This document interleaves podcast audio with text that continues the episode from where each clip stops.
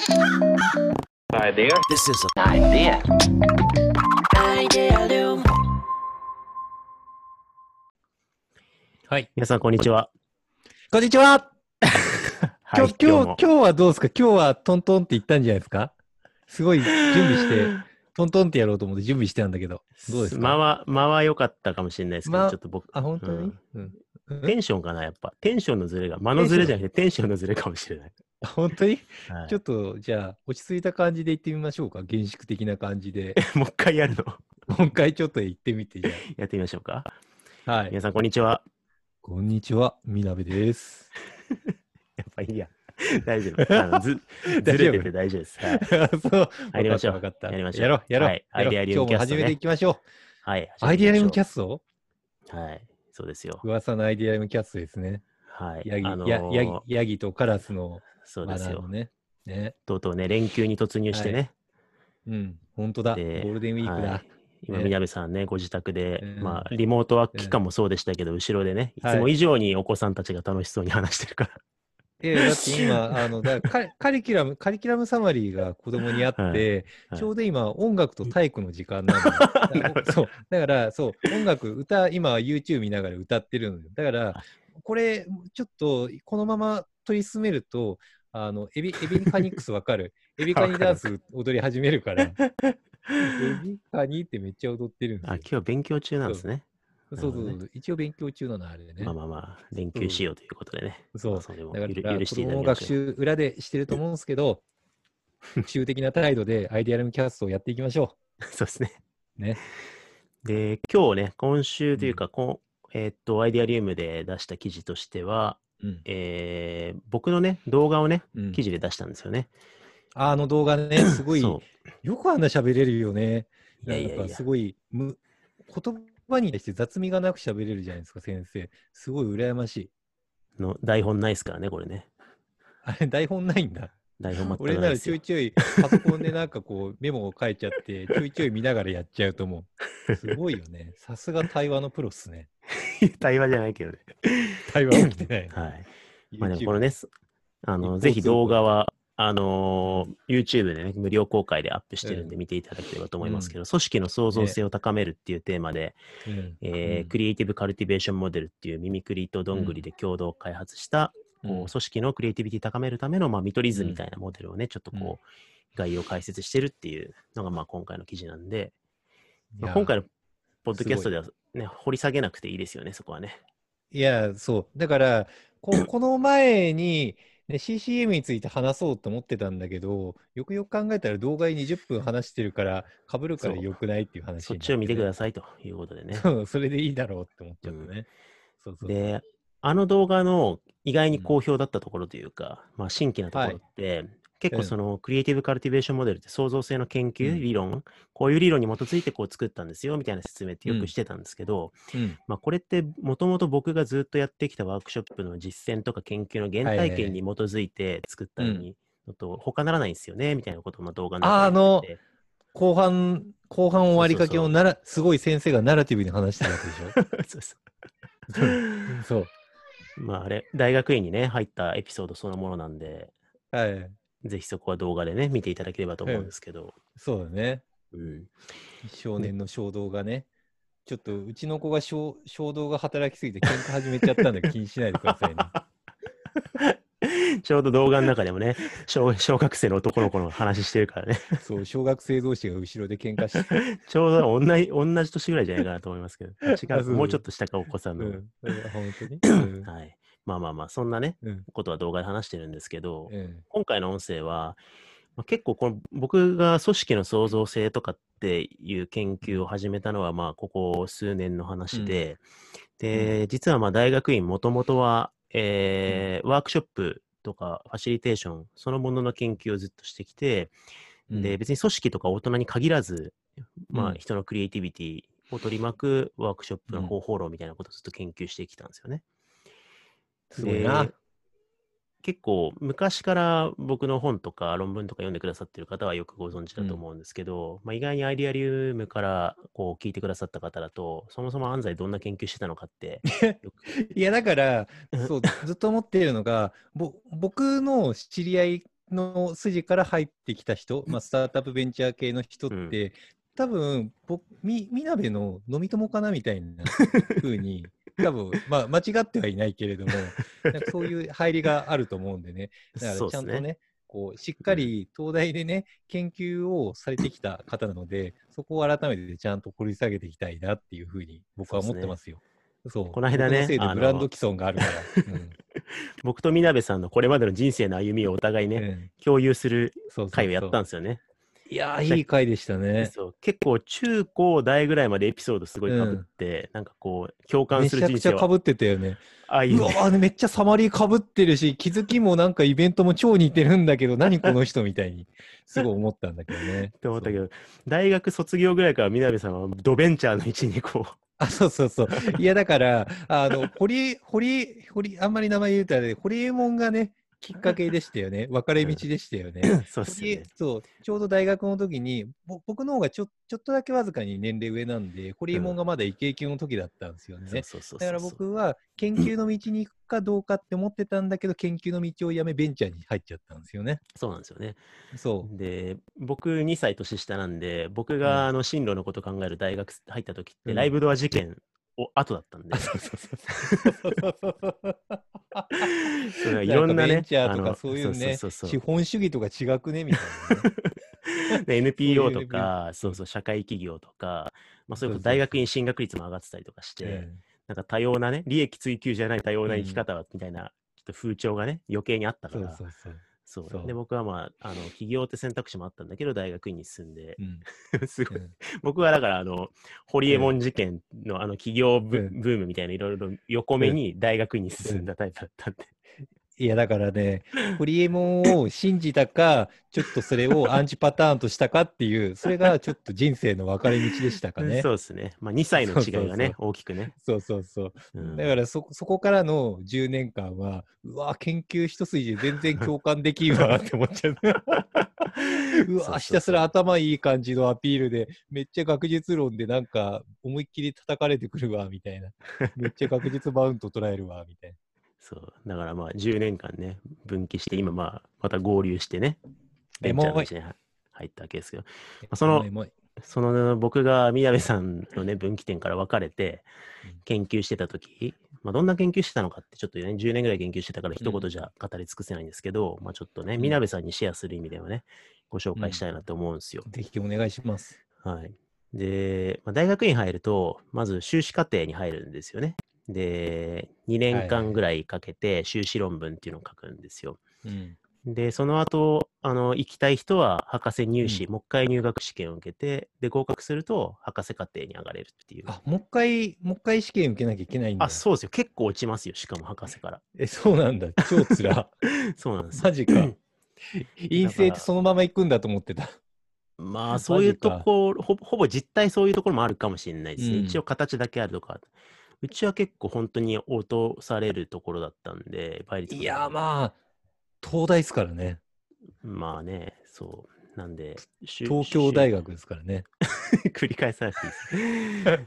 そう。だから、えー博士にもう一回受け直し、受け直すっていうか、入学試験を受けて、で、入って、で、うんそうするとまあ、一般的にっていうか、3年間って言われてるんですけど、うん。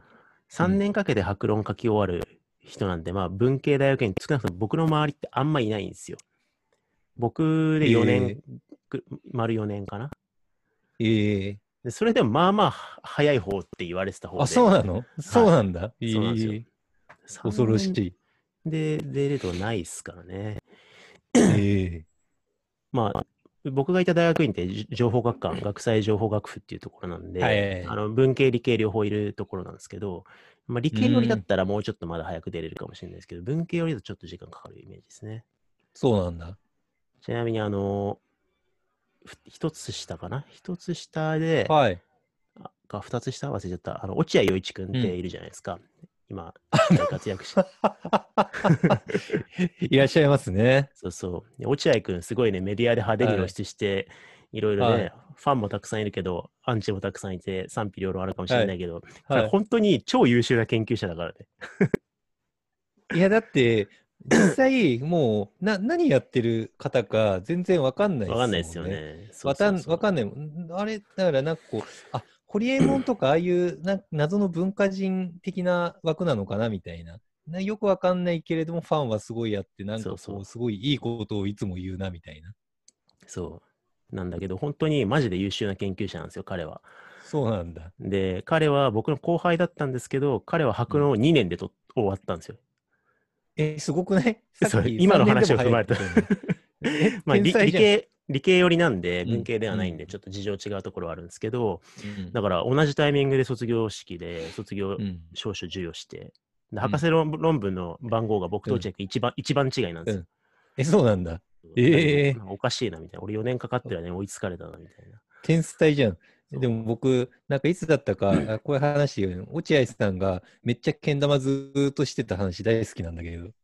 そうそうそう打ちあ打ち合わせとか、だから彼、変わり者をね、演じてるわけじゃなくて、本当に変わり者なんですよ。まあ、メディアとか何も入ってない普通のミーティングに、けん玉を持って会議室に入ってきて、ずっと会議中もずっとけん玉してるっていう。そんなやついないでしょ。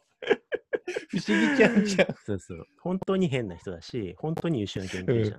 それが今メディアプロデュースされて、うんあの、うん。バズって、なんか、うん、そう、演出かなって思われてるとこあるかもしれないけど、本当に演出そうだね。そう。演出じゃないんだ、あれ。演出やね。虚構じゃなかったんだね。なるほど素がさらされねて。るだけですよ。なるほどね。そうなんだ。まあ、それ置いといて、落合君の回みたいになうん。うえっいや本当まあそんな中でね、僕がどんな研究してたかっていうと、あのー僕が一番最初、その今の話言った時の修士うんに入った時に研究してたのが、んえっと、まあ、ワークショップのね、プログラム作りの研究をしてたんですよね。で、うん。ワークショップってまあ、ファシリテーションとかファシリテーターとかって言うじゃないですか。で、結構初心者の方とか、まあ、現場の方とか、ファシリテーションスキル高めたい。まあ、耳くりのね、ファシリテーションスキル研修も今めちゃめちゃ売れまくってますけど、うんファ。シリテーションってすごい大事だって言うんですよね。うん。けど、その、なんとなくその現場の方のイメージとか、初心者の方のイメージって、うんファシリテーションってこう目の前に立ったりとか、まあ、お今だったらオンラインで参加者の人にこう投げかけて、みんなの話を聞いてうんまとめてみたいな、こう、要は即興力に基づくコミュニケーション能力みたいなのをみんな思い浮かべるんはいですよ。はいはい。そう。まあそうですね。そう。で、それは確かに大事なんだけれども、うん。そもそもどういうスケジュール、どういうプロセス、どういうテーマ設定うんでそのワークショップをやるのかっていう事前の設計みたいなのがないところで、当日一生懸命頑張ってもうまくいかないんですよね。なるほど。でで、エキスパート、上手い人がファシリテーションなんで上手いかって、ちゃんと仕込みをやってるんですよ。いいテーマ設定をして、はいはいはいはい。そう、こういう話し合いをして、こういう話し合いをして、次こうやって、最後にこうしようっていう準備があるから、うん途中で、あれ？なんかうまくいかないな、ずれたな、ちょっとこう変えようみたいなのができるんですけど、うんうんなんか無策に飛び込んでって、うん丸腰でコミュ力だけでなんとかしようと思っても、まあうまくいくはずがないですよね。はいはいはい。そう。っていうのがあったんで、そのファシリテーション云々の前に、一定のプログラムデザインの法則みたいな、うまくいく法則みたいなのがあるはずだと。はいはいはい。エキスパートが裏でやってるプログラム設計のコ,、コツみたいなものを一個でもあぶり出してやろうというのが、まあ僕の研究のスタートだったんですよね。なるほどね。すすっごい、すっごい、すげえバカな質問していいですか？どうぞどうぞ。ワークショップって何すか？ワークショップのて、ワークショップって人によって定義がちょっと違いすぎてさ、そうっすね。なんかこう、そう、だってワーク、ワークショップやりましょうってやってんすよみたいに言うとさ、あ子供とかそん集めていろいろ遊びとかやってるんですかみたいなこと言われたりとかさ、なんか人によって本当に定義が違うから、なんかそこで言う、なんかワークショップの定義って何なんですか？いやー、いい質問ですね。あ本当に？はい。あのーそれはでも論文でね、研究する上でやっぱりこう、どういう社会文脈の中にこの研究を位置づけるかっていうときに、当然ワークショップの歴史とか定義とかはめちゃくちゃ調べて、議論しながらやるんですけど、そこ結構難しい問題で、本当にいろんな人がいろんなやり方でワークショップ定義してるんで、まあ本当にもう何でもありになってるんですよね。うん。で、その中で、まあ、一つ重要な観点は、ワークショップって、そのみんなでグループで何かやるみたいな活動の形式もまあ大事なんですけど、うん。どっちかっていうと、なんつったらいいのかな、あのカウンターカルチャーなんですよね。い要は、えーはいはいはい。こう、世の中ってフォーマルな、公式な、うん。えー文化ってあるじゃないですか。学校教育とか、はいえはいー権威とか、まあはいここではこうしてはいけないとか、はいえーっていうその学校だったり企業だったりとか、そのフォーマルさに基づく、ある権威に基づくルール性のある場ってあるじゃないですか。そうだね。社会って基本的に何かしらのせ共通の制約があることによって、お互いにうん何かしらのこう仕組みが回って、なんか同じ生活が成り立つようにできてますからね。そうですね。うで、んそれは悪いものじゃなくて、当然、あの、国とか地域とか運営していくにすごく大事で、うん。それこそ、あの、今のね、えっと、非常事態宣言の、まあ、外出うん。自粛要請が、まあ、強制力を持たないがためにコントロールできてなくなってるとかってあるじゃないですか。そうだね。だから、いっそもうロックダウンしてくれとか、そういう話もあるように、そういうトップダウン的な、えーうん強制力って大事なんですよ。で、学校みたいな、まあ言ったら、えーうん。未熟だからみんな学校に通うんであって、うんで、その未熟な子供たちをどう統制するかって言ったときに、やっぱ権威のある先生が権威を振りかざして、えーみんなおとなしくさせとかないと、一人で30人とか40人のクラスなんか回せないですからね。まあそうだね。そう。っていう、まあ、フォーマルさがあると。でもそれって、やっぱどこかで人を抑圧したりとか、えー何かうん本当はこうだったんだけどこうなっちゃったとか、そのうんうんみんなの納得する、本当に納得するこうプロセスが導けなくなる要素もあるわけですよ。うん。うん。で、それこそ地域とかだと、偉い人がう、ん。ここに新しい建物を建てますみたいな、勝手に決めちゃったみたいな。でもここは実はこういう、この景色がこの街の魅力だったのに、ビルが建ったら見えなくなっちゃうじゃんっていうのが、住民のうん9割の声だったみたいなのが、はいはいはい。無視されちゃうみたいな。私たちのはい街が、みたいなことってあるわけじゃないですか。うん。で、そういういろんなところで実はトップダウンって何かを抑圧するっていう時がある,、うん。ある時に、実はワークショップっていうのは、そういういろんな領域において、こうボトムアップ性を取り戻すためのカウンターカルチャーとして、みんなが学校の外とか、社会教育施設だったりとか、そのフォーマルさが行き届かないところで、みんなで集まって、えーうん。自分たちはどうしたいかを話し合うみたいなのが、まあ、ね。あったんですよね。はいはいはい。だから、ワークショップの定義の一つ大事なところは、えー誰かから強制されてトップダウンを受け入れるためにやるものではなくって、うん。その民主的にみんなで自分たちが何したいかってことを自分の目線で考えなはいがら。何かを突き動かしていくっていう、そのボトムアップ的な対話の場はいであるっていなるほどね重要。そうはいはいはい。だそれをやるためにツールとしうてん、ポストイットみんなで貼って喋ったりとか、はいはいはい。輪になったりあなるほどねするのが、いハウとしては合うんであって、はいはいはい。輪になったらワーククショップじゃないし、付箋使ったらワークショップじゃないんですよ。はいはいはい。うんなるほどね。そうなんです。まあ、っていうものがね、ワークショップで、で、そうしたときに、だからこう、今みたいな思想があるんで、やっぱこう、うんファシリテーターとしては何何も強制したくないんですよね。今みんな何が話したい、はいはいはい。はえーい。今日はみんなな、この、例えばコロナだったら、まあ、うんこう政府の意見とかこういろんな意見がある中で、私たちはどうしたいかみたいなことをオンラインで話そうって言ってるじゃないですか。そうした時にやっぱりこすっう、ごい盛り上がりそそう。で、すっごい盛り上がるんだけど、民主的な場でフォーマルさがなくって、カウンターカルチャーなんで、ついね、みんな自由に今日話してくださいって言っちゃうんですよ。う。はいはい。で、そうすると何が起きるかっていうと、いろんな立場でうんいろんな意見持った人が自由に話し出すと、うん収集がつかなかったりとか、はい。結局、声大きい人がずーっと喋ってて、声の小さい人が喋れなかったりとか、わかる。そう、本当の意味で、あのそうわかるわなんすか？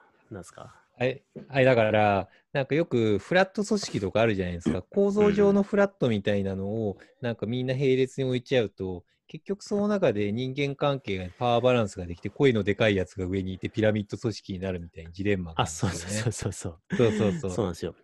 構造がないがゆえに、インフォーマルな構造ができちゃうみたいなことがうんあるんで、うんだからまあ組織デザインの考え方と一緒かもしれないですね。みんなが自由にみんなが対話できるために一定の制約とか制度とか構造がないと意味ないよねみたいな話がそうだね。同じかもしれない。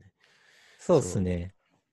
だから僕がやった研究は、ある意味、そのうん世の中のみんな自由に話そうぜっていうファシリテーションに対する皮 皮肉を込めて、うん。話し合うときに自由に話し合うとうまくいかんぞっていう研究をしたんですよ。うん。なるほどね。そう。で、それをちょっとこう、いろんな人に役に立つ形で、えーうんキャッチーにね、役立つようにするために研究したんですけど、ちょっとこうんれ後でね、スライドシェアできればいいかなと思ってるんですけど、はいはいはい。ちょっとみなべさんには今ねズ、 Zoom で収録してるから、ちょっとスライドお見せしながら。共有してもらった。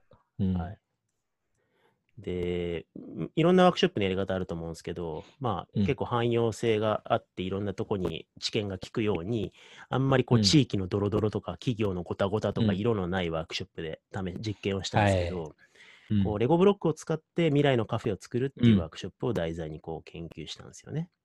はいはいはい。で、大学生とかを対象にして、みんな集まってもらって、で、みんなでこう、レゴブロックをこう作りながら、うんえー未来のカフェを妄想して作るみたいなワークショップをうん。やったんですよ。うん。で、結構いろんな作品、一つとして同じものが生まれない、みみんな個性的ええな作品をたくさん作ってくれるんですけど、うん。これでちょっとこう、心理学実験みたいなことをして、えー、でえっと、要は AB テストですよね。で、はい AB テストして、AB テスト。はい。ワークショップの AB テスト。そうなんですよ。で、アイスブレイクとか、時間のうん長さとか資料とか全部一緒なんですけど、うん。メインに投げかける問いを A バージョン、B バージョンって用意して、はい。で A バージョンは割と自由度高く何でも好きに話せるようなお題としはいて、居心地がいいカフェを今日は考えましょうみたいな感じで、なんか心地よさを追求して、居心地がいいカフェをみんな自由に作ってくれっていう問い A を作ったんですよね。はい。なるほど。で、バージョン B でそこにちょっと制約を入れて、そのカフェの居心地がいいっていうのにちょっと相反する条件として、危険だけど居心地がいいカフェとはっていう問いにしてみたんですよ。えで、メインのグループワークのレゴでカフェ作るところの問いを、居心地がいいカフェを作りましょうって言ったバージョンと、危険だけど居心地がいいカフェを作りましょうって言ったバージョンだと、何がか変わるかっていうことをまあ実験したっていうのが僕の修論でやったことなんですよ。ー、なるほどね。で、結構これ大変で、一発やっただけだと、たまたまこっちがうまくいっただけでしょとか、こっちにめっちゃ優秀な学生いたんじゃなんとか言われるじゃないですか。うん。回数重ねないとね。そうそうそうそうなんかわかんないですよね。そう、だから重ねたんですよ、回数を。うんめちゃめちゃやって。うわ、つら、これ。何回やってんの？つら。合計8回やりましたね。十何人に参加したので、は100人以上にはい参加してもらって、はい。で、東大でやったり、京都行ってやったり、福岡行ったりとかやっ合計100人以上。で、今のうん通常通常の条件 A と矛矛盾させた条件 B を交互に入れ替えながらやって。やったんですよ。うんで、全部のデータ、映像で撮って、全グループのデータなんで映像撮って、はい数十グループの映像を撮って、全部文字起こしをして、で、コーディングっていう方法で、一人一つ一つの発言に意味を振ってって、アイディアの提案をしてたら提案みたいな。うんうんはいとかしたら相づちみたいな。はい。アイディア承認しなるほどね認みたいな感じで、促進、方針、はいはい。ね連想、あ、解釈、なるほどね。はい。ツッコミ入れてたらツッコミみたいな感じで入れてって、なるほど。これまあ、なかなか見ないと分かりにくいと思うんで、はい。詳しくはね、論文なり、スライドなはいり見ていただければと思うんですけど、まあ、うんそれをやりながら、コラボレーションの展開図を作ったんですよ。それぞれのグループの。要はそれぞれのグループがどういう会話の連鎖でアイディアが出てったか。はいはいはいはい。図にこれ図、図見ながら見てほしいわ。今僕めっちゃ納得して面白って思っちゃいましたもん。こ れそうないと絶対辛い。そう。ポッドキャストで話すことじゃない。じゃあ何よ、これ。動画にすればよかった。うん。そう。で、っていう形でやってって、誰が何喋って、で、要は図見て見てもらった方が早いんですけど、うん要はずずっとみんながアイディアをなんか、あれ欲しいよね。じゃあ私はこれ欲しい。じゃあ私はハンモックつけたいな、みたいなこと言ってるのって、まあ横滑りのブレストで何も話が連鎖してないんですよね。で、それに対して誰かが何か言ったことに対しわかて、る。連想して誰かが何か乗っかって、でもさーつってツッコミ入れて、で、アイディア直してみたいに、アイディアが活発に連鎖してるとこがどこかって分かるような展開図を作ったんですよ。はいはいはい。で、そうすると、例えば、この足湯カフェっていう作品ははい、こういうはいプロセスで作り終わりましたね、みたいなことが見えるんですよね。はいはいはいはいはい。で、そうする面と、白。あの、これって大して連鎖してなくって、はいこれ実ははい居心地がいいカフェ作りましょうって言った結果はい生まれた足湯カフェっていう作品なんですけど、はい。結構これ衝撃で、あのーはい開始ね、早々にね、あのーええ一人ね、3人組の一人に玉火の女の子がいて、ではい。玉火の女の子が開始30秒で急に目を閉じて、はい。下が全部水になってるんですよね、みたいなこと急に言い出して。で、他の二人が、え、はい足湯ってことっすか？みたいな。で、そうそうそうつって みんなで足湯作ったっていうはい1時間ぐらい作るな時間あったのに、もう冒頭にもう一人に降りてきてアイデアをみんなで作るみたいな。なるほど。美大生の言ってることだし、これを やるやるかみたいな感じになってて。で、結構これあるあるじゃないですか。なんか要はみんなでやってる風で、結局一人トップダウンじゃんそう そうなんですよ、まさに。うんみたいなことがはい。起きていて、はい。で、他方で危険だけど居心地がいいカフェを作ろうって言ったはいやつを見てみると、もう複雑さが全然違うんですよね。ほんまだ。で、そう。で、細かくは説明しないですけど、うん要は条件がトレードオフしてるんで、うん結構いきなりみんな乗り越えようとするんだけど、没ネタが大量生産される。あで、結構最初ツッコミがいろいろ入るんですよね。なんかこう、はいはいはい冬雪山でそのまま眠くなっちゃうカフェとかどうみたいな。いや、死んじゃうやつやんみたいな。あ。危険、危険居心地っていうかもう危険なマシンじゃんやつ。そうそうそう。焦点しちゃう。そうそうそう。危険すぎるっしょとか、そういう居心地悪くないとか、そういうツッコミが入りやすいんですよね。はいはいはい。で、ブレストって批判 NG って言うんですけど、それってはい批判されるとムカつくから NG なんであって、ムカつかない批判は超いいんですよ。だからこういう感じでツッコミがどんどん入ることによって視点がコロコロ変わってって、で、この時はなんかこう、危険の先にある居心地ってあるよね、クラブみたいなとかなんかいろいろこう話をあ言いながら、面白い。なんかこう、非日常が麻痺していく居心地よさで、なんか音もない、光もない、無音無光のこう、牢牢監獄みたいなカフェにしみたいな。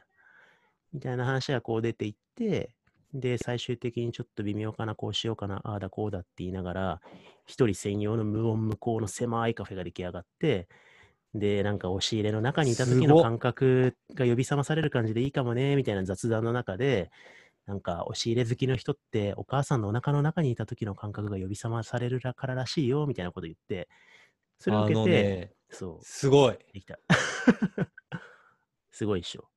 すごくない？いや、だから、ワークショップとか、なんか集合対話をした時の、なんかよくある話が、発散のハハウドリブンの話だけで横滑りでどんどん終わってっちゃって、うんうん。結局、そのハウみたいなのがその場で決まったんだけど、なんか一日経ってみたら、これって何のためのハウだっけみたいになっちゃってうんうんうん。消え去るっていうのがすごいあるんですよね。うん。だか、ら、本来大事大事なのって、ハウよりもホワイ、今回で言ったら居心地の良さとは何かっていうことをちゃんと掘り下げて掘り下げて、その中で目的やホワイをみんなに認知を深めて、そこにジャストマッチするものってなんだろうっっていうのをやるのが大切だと思うんだけど、でもワークショップなんか受けていても、そこに大体たどり着かないんですよね。うんうんうんうん。楽しくハウのところがひたすらポストあカードで量産されてって、その中でアンケートで、はい、これ決まりみたいな感じになっちゃ はいはいはい。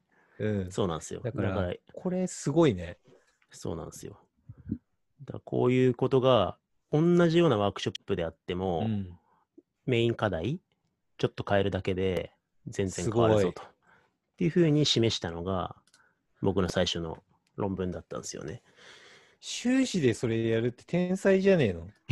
いやいやだいやいやだって、ね、いやだって、例えばデザインシンキングとかもそうだけれども、ワークショップすごい流行ったと思うんですよね。うんここ5、6年くらいでものすごい流行ったと思うんだけれども、そこら辺のワークショップのハウが、どちらかというと、ワークショップの発散をより吐き出させるためのフレームだったりとか、うんキャンバスの見取り図があって、これをもとにみんなで発散をしましょうっていう感じになっちゃうんですね。だから、はハウを量産していくことによって、それを集積化して、はい、全部できましたよみたいな。うんうんなんか、ハウの見取り図寄りに行っちゃってんだよね。はいはいはいはいそうじゃなくって、ちゃんと、もっとさらに最上段のそもそもの問いの設計、問い立てをしっかりすることによって、プログラムがうまくいくよ、ワークショップうまくいくよね、みたいなうん提示でしょ。すごくない？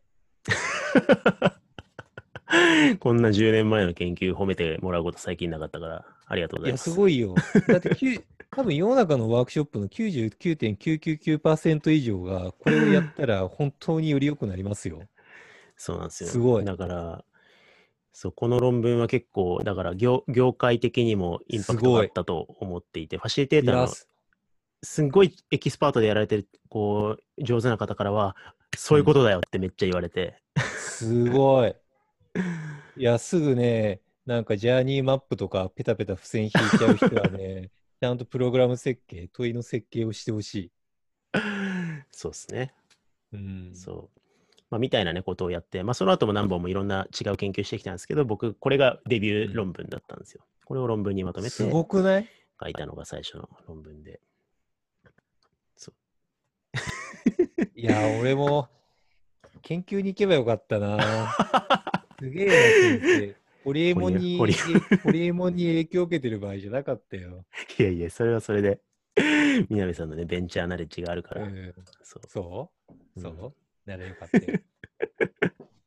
はい、そんな感じで、そう、そういう研究をしたのが出発点で、あ、こんな、はいだだクリエイティビティの研究とか、クリエイティビティの実践に関わるって責任重大だなと思って。だって、これさ、問いが悪かったのをさ、いくらでも参加者のせいにできるんですよ。だからこう、ハウの話しかしねえな、こいつらとかって言っちゃったりするじゃないですか、ファシリテーター側。確かに。すそれっる。て実は自分の投げかける問いが悪いだけだったりとか、はいはい。あれはい優秀な人たち集めたんだけど、そのポテンシャル活かせるかどうかって実は場の設計次第なのに、確結構そこに自覚的にならないとワークショップうんデザインってやるのって結構責任重大なんですよね。うんうん参加者のポテンシャルを生かすも殺すもね、ファシリテーターのちょっとしたさじ加減で決まっちゃうんだみたいなこともあるんで。すごいね。いや、結局その投げかけってワークショップだけに限らず、リーダーシップのあり方だったりとか、どういうふうに言葉を投げかけてリーダーシップを発揮していくことによって、チームの動きが変えられるかっていう。なんか枝葉の話じゃなくて、そもそも投げかける言葉の質、精度、問いかけは悪いんじゃねとか、なんかかなり広範囲にいろいろなところでうん転用できるナレッジですよね。そうですね。すごい。そう。だから、この論文は結構いろんなところで使えるっていうふうに、まあ、みなべさんみたいに言ってくださった方もいれば、他方で、うんあ、危険だけど居心地がいいカフェっていう問いでやればいいので、みたいな感じで、表層だけこう、流通する側面もあったりとかして、あうんそういうことじゃないんだよな、みたいな。うんうんまあ、あるあるだね。そうそうそう。でエッセンスをこうどうやって伝えるかうんみたいなことも、まあその後いろいろ考えながら本書いたりとか、うん研究続けたりして、今はファシリテーションの研究とかして、で、そのスコはいープがこう集まった10人、20人じゃなくて組織に広がっていったみたいなのが、まあ、僕が創造性の土壌を耕す研究をしてるっていう、まあルーツです、ルーツですよね、これがね。なるほどね。あ、だから自分でも拡張してったってことですね。その、そうですね。うん。その論文をこう、契機にして広げていったんですね。はいそ。れを組織全体に広げたり、社会全体に広げていくにはどうすればいいんだろうっていうのを、研究を進めてるってことですね。そうです。すごい人だったんですね。よかったです。また情報が共有できて。いやー、すげえな。まあでも、またいくらでもやってきた研究たくさんあるんで、またご紹介しますね。こういうところで。論文今まで何問くらい書いたんですか？何本だろうなわかんない。自分がファーストオーサーのやつと、まあ、共同研究でうん他の人がメインで書いたやつとかっていろいろあるんですけど、うん。自分がメインのだと、6 5、6本ぐらいかな、論文。はいはい。今みたいのが。はい。うん、だと思いますけどね。えー、複数人で書いた研究とかだともっとたくさんありますけど。えー、うん、大体博士論文を書き終えるまでに2、はい。3本、2、3本書けば書くのがマストなんですよ。えー、そう。だからその後、えーポツポツポツって書いてる感じです、大論論文書くの大変なんすね。大変ですよ。だって僕、僕、どう某大学の先生に研究室に来ないかって言われたんですけど、うんなんか、いや、論文なんて、まあ5000文字くらいだから、書けるから大丈夫だよ、おいでって言われたんだけど、まあ、僕今コメントしてないでおきますけど、その件については。はい まあまああの5000文字なら、ブログ俺、1日でいつも書いてんじゃんと思ったけど、確かにね、確かに。それで言4うとで、終わるじゃんと。僕が今までファーストオーサーの論文6本ぐらいしかないって少なく感じるかもしれないですね。うんまあ確かに。まあまあ、どの学会に出すかとかね、どの大学のはい。規定,、規定に乗るかとかなんかいろいろありますからね。そうそうそうそう、はい。うん大変なんですね。というわけで、こんな感じにしておきましょうか、今日は。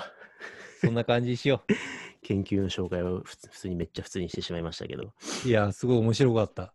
ありがとうございます。プログラムデザインすごいね。そう、大事なんですよ。うん。また勉強になった。ちょっと研究の話もタイミングを見てしたいと思います。はい、ちょくちょくしていこう。はい。はい。というわけで、じゃあ今回どうもありがとうございました。ありがとうございました。ありがとうございます。いや。This is an. Idea